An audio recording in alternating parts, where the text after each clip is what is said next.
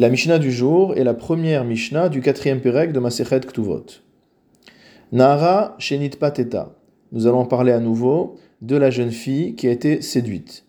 Il faut rappeler qu'une jeune fille, d'après la Torah, Nahara, c'est une jeune fille qui est âgée de 12 ans et un jour au minimum, et elle s'appelle Nahara jusqu'à l'âge de 12 ans et 6 mois, à condition qu'elle ait déjà des simané Naharut, des signes physiques de puberté, c'est-à-dire de poils au niveau de ses parties intimes. À partir de ce moment-là, elle s'appelle Nahara, mais cette fenêtre donc est extrêmement courte puisqu'elle ne dure que six mois. Donc une telle jeune fille qui a été séduite, c'est-à-dire qui a eu un rapport avec un jeune homme, qui l'a convaincu de la chose, elle n'a pas été violée. Boshta uvgama uknasa chez la via.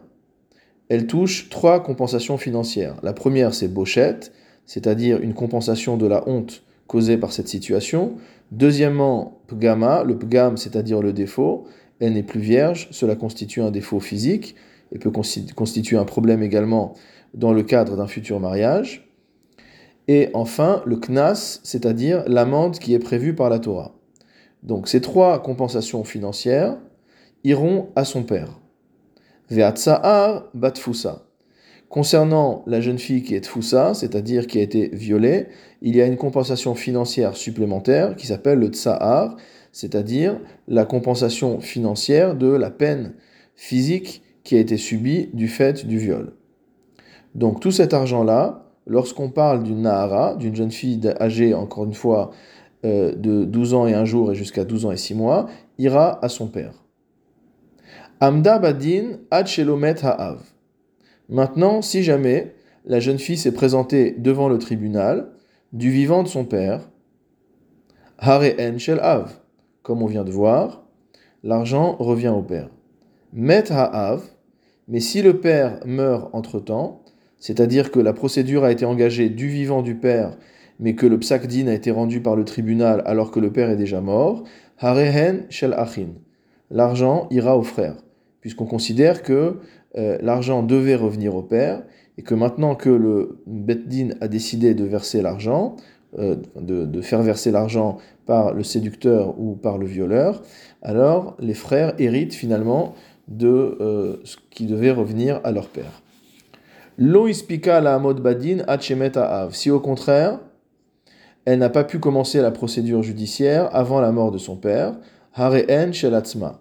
L'argent lui revient à elle directement, puisqu'il n'y a pas de, n'a pas lieu ici de dire que les frères puissent hériter de cela, puisque le père ne pouvait déjà plus toucher cet argent, il était déjà mort au début de la procédure.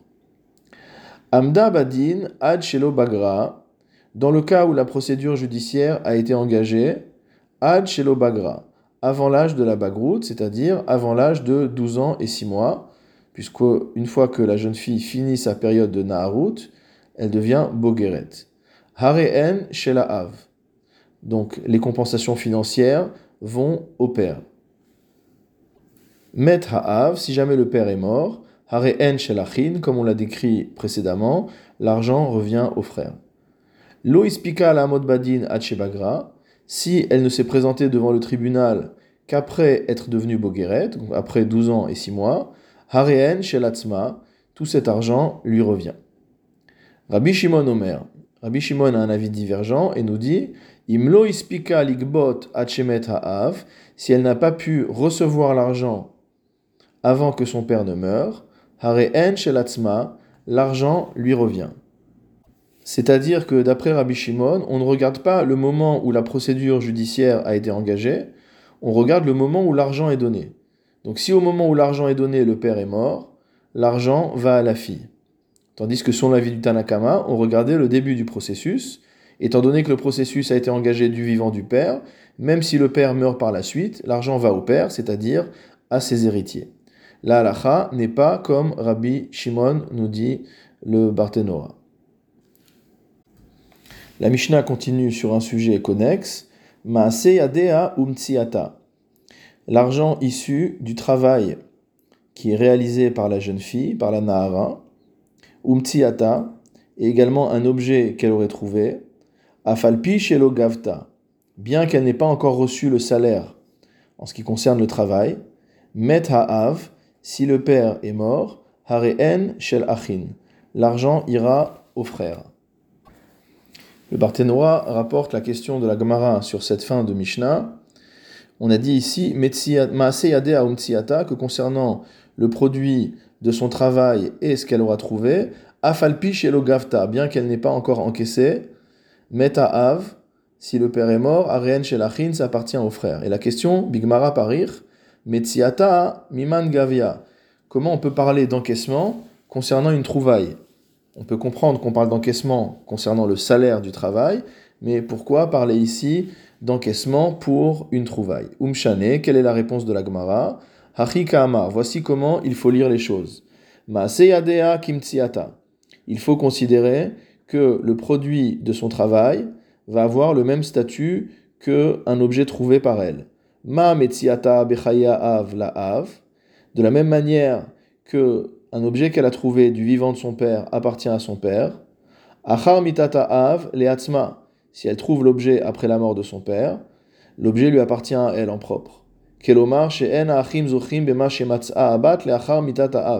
C'est-à-dire que les frères n'ont aucun droit sur un objet trouvé par la Nahara après la mort de son père.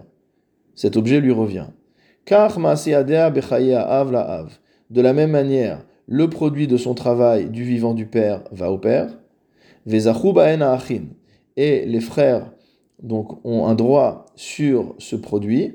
Afalpi gafta sechar perulata, bien qu'elle n'ait pas encore encaissé l'argent.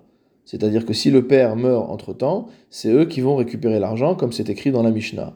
Aval Par contre, le produit de son travail qu'elle va réaliser après la mort de son père lui revient à elle-même.